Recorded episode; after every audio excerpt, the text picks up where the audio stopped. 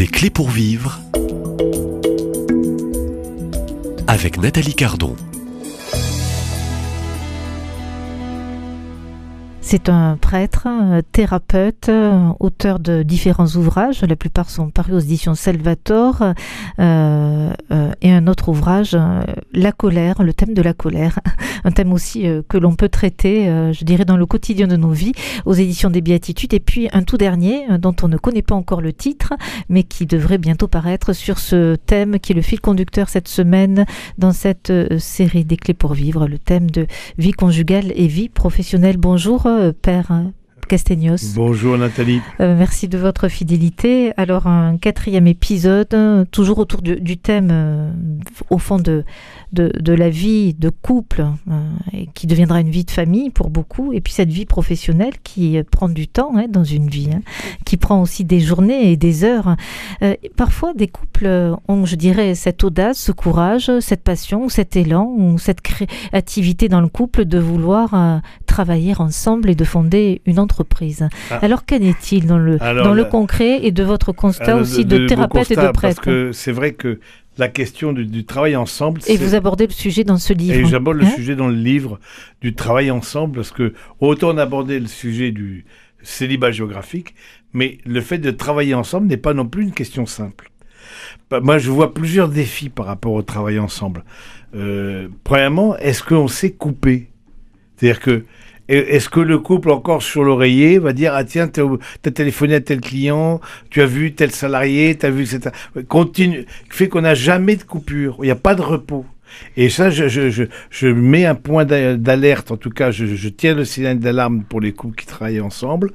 Euh, ça peut être travailler ensemble, on a parlé d'entreprise, mais travailler aussi ensemble dans le même service, voire être supérieur hiérarchique de son conjoint. c'est quand même comment est-ce que je vis ça si je suis supérieur hiérarchique de mon conjoint? Voilà, vous, en avez, vous en avez accompagné? euh, non, pas, pas, dans ce cas-là. Mais c'est vrai que c'est un profil qui peut exister. Ça peut arriver, en tout cas. C'est pas. Vous, sonnette d'alarme. Ben, disons, en tout cas, c'est pas ça, parce que si je dois par exemple, me défaire de mon conjoint comme collaborateur, bah, c'est compliqué ensuite sur l'oreiller de pouvoir retrouver une paix, quoi. Donc, euh, non, mais c'est, voilà, il y a des tas. De, c'est pour ça que c'est passionnant ce, cet ouvrage-là, parce qu'il y a des tas de circonstances particulières dans le dans, dans lesquelles le couple est imbriqué, ces circonstances, entre autres le fait de travailler ensemble, par exemple dans un même service. Donc euh, voilà. Donc euh, est-ce que euh, moi, bah, mon point, c'est dire est-ce que je suis attentif à couper, c'est-à-dire que vraiment passer la porte de la maison, on n'est plus collègues. Et vous avez quand même une idée, euh, je dirais avec un, peu de recul. Est-ce que vous avez une réponse hein? Est-ce que vous pensez que la plupart des couples qui représentent un petit peu ce profil euh, d'une activité commune dans un même lieu est capable, euh, en entrant à la maison, de couper Alors de oui, couper alors j'allais dire la coupure. Vous faites bien de le signaler, Nathalie. La coupure, c'est aussi avec la question du téléphone. Et j'allais vous dire. C'est pas c'est pas que le fait de travailler ensemble. La coupure, il va y avoir tout un, passage sur le repos et la question de le, le, fait de cette porosité entre la maison et le travail. De plus en plus, on va parler du télétravail, mais aussi euh, du fait de dans l'entreprise réalité réaliser des tâches personnelles comme par exemple acheter un billet de de, de train euh, pendant qu'on est euh, euh, derrière l'ordinateur, etc. Par exemple, bon, euh, je crois que ça, ça interpelle ça, c'est ces questions de, de, proximité dans le travail euh, et, de coupure et, avoir ce qu'on appelle le droit à la déconnexion. Donc, et, en fond, pour garder un équilibre hein, durable. parce que moi, je trouve ça tellement pitoyable. Vous voyez parfois dans, des, terrasses de café un, un, garçon et une fille ensemble, dans leur portable, en train de, de checker leur mail, de, de, de regarder s'ils n'ont pas des mails de ceci, de cela, etc. C'est vraiment triste, quoi, parce que c'est, c'est pas C'est un peu dans l'air du temps, ouais. Bah, c'est quand même beaucoup. Et moi, quand je vois des, des couples comme ça, je m'interroge. Je me dis, ils vivent quoi? Qu'est-ce qu'ils vivent? Qu'est-ce que, que le portable est plus intéressant que leur conjoint? Donc ils vivent quoi? Donc euh, il y a des conjoints par exemple qui ont mis euh, des systèmes en place un peu concrets, ils ont mis une boîte à portable dans, dans l'entrée de la maison, dans l'appartement. Euh, ou alors aucun écran à table, aucun écran dans la chambre matrimoniale. Ils sont mis des règles. Parce que forcément, c'est intrusif. Les questions liées aux écrans, c'est intrusif. Il y a côté addictif. Et pour peu que je sois abonné à des médias, j'ai des notifications de ceci, de cela, je suis très on vite sollicité. On n'arrête plus, on peut être sollicité à tout moment, à tout moment. Euh, si, on, si, on, le souhaite. Hein. Ah, si on le souhaite, oui. Alors qu'est-ce qu'on décide? Qu'est-ce qu'on décide? Qu'est-ce qu'on désire? Et, et qu'est-ce qu'on désire et qu'est-ce qu'on décide par rapport à ça et au travail ensemble? Euh, la, la, question aussi, euh, c'est euh, la question est-ce que je, je, suis devenu, euh, sans m'en rendre compte, addict, addict. aussi hein? Oui, parce Il y a la que question de l'addiction que vous avez soulevée. c'est très lié à la question de l'addiction parce que forcément ces questions-là euh, viennent toucher la- la- la- avec les questions du rapport aux écrans, c'est nos conduites addictives parce que c'est le c'est même fait pour ça, de cette manière, pour nous sursolliciter en permanence. Donc que le couple soit bien attentif quand ils travaillent ensemble, que il se garde un espace où on, on ne parle pas de travail, où il n'y ait plus du tout de portable, où il n'y ait plus du tout d'écran. Donc c'est presque mettre en place, vous parlez de, de- pour certains, cette petite boîte où le, le téléphone portable est, est posé Et en entrant dans la maison, comme au fond un, un- un rituel. un rituel Voilà. et, et une stratégie. On s'est dit parce qu'on est peut-être trop fragile, on irait peut-être consulter à table pour ceci, pour cela, euh, son, son téléphone ou les mails, parce qu'on attend le mail d'un client ou d'un fournisseur, parce que voilà, ce- ou de ceci. Bon, donc je pense que ça c'est quelque chose qui est intéressant, en tout cas quand on est, euh, qu'on travaille ensemble, d'être attentif à vraiment couper et de pas être tout le temps dans, sur la. dans Alors, la- euh, toujours dans connecté. ce quatrième épisode, Travailleurs ensemble, et puis la question, et vous, vous abordez euh, aussi ce, ce thème-là, euh, existe aussi de nombreuses entreprises familiales. Oui. Alors, qu'en est-il? Il y a aussi, je dirais, une charge parfois euh, mentale. mentale Il y a une charge importante. mentale. Ouais.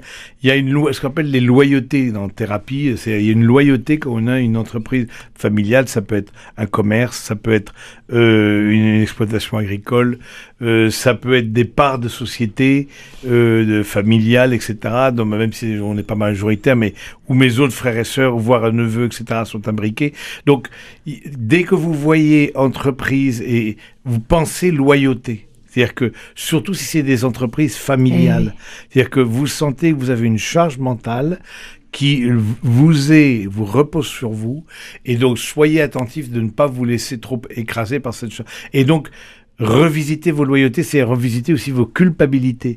La loyauté, c'est correspondre au désir de ceux qui nous aiment. Et donc, du coup, je veux correspondre au désir de mes parents qui m'ont donné cette entreprise. Par exemple, imaginons que je l'ai donné, ils me l'ont donné. Bah, du coup, euh, je vais pouvoir, jusqu'où je vais pouvoir correspondre? Et, est-ce que ça ne sera pas se tourner contre mon couple? Il y a la question aussi du choix, euh, du libre choix, de la liberté.